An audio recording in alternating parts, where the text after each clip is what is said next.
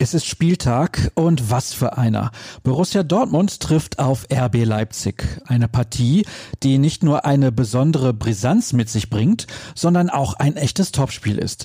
Denn der vierte gastiert beim zweiten. Ich begrüße euch zu BVB Kompakt präsentiert von Zurbrüggen. Alles für ein gutes Zuhause.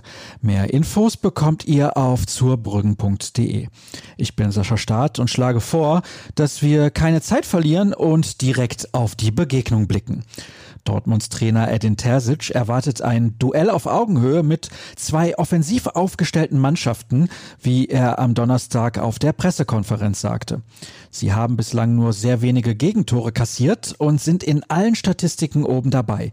Den Abgang von Timo Werner haben sie auf verschiedene Schultern verteilt und sind variabler geworden, hob der Borussencoach die Stärken der Leipziger hervor. Vor diesem Spitzenspiel hat Lukas Wittland ein Exklusivinterview mit Lukas Klostermann geführt. Der RB-Verteidiger spricht über seine Sympathie für die Borussia und erwartet einen spannenden Kick, der Leipzig alles abverlangen werde.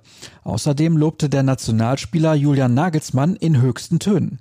Er bereitet uns immer sehr akribisch mit sehr detaillierten Videoanalysen auf den nächsten Gegner vor.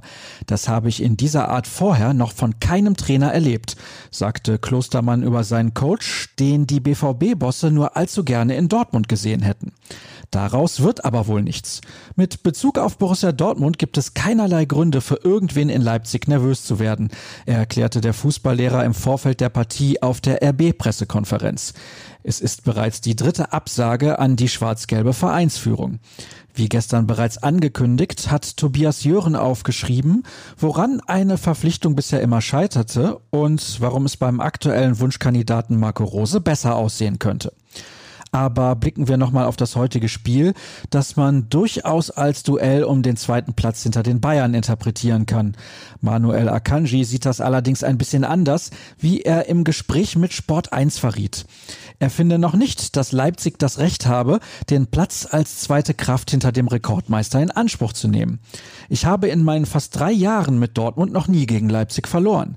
Wir haben über Jahre hinweg bewiesen, dass wir hinter Bayern die Nummer zwei sind. Das wollen wir am Wochenende mit einem Sieg untermauern.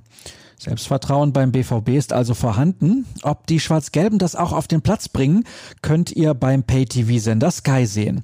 Die Vorberichterstattung beginnt um 17.30 Uhr. Sebastian Hellmann moderiert die Sendung und hat Lothar Matthäus als Experten an seiner Seite. Wolf Fuß kommentiert und Stefan Hempel geht als Field Reporter auf Stimmenfang. Für uns im Stadion vor Ort ist Tobias Jören. Wir bieten euch aber auch einen umfangreichen Live-Ticker und eine große Live-Show rund um die Begegnung an. Um 17.45 Uhr geht's los, unter anderem bei YouTube.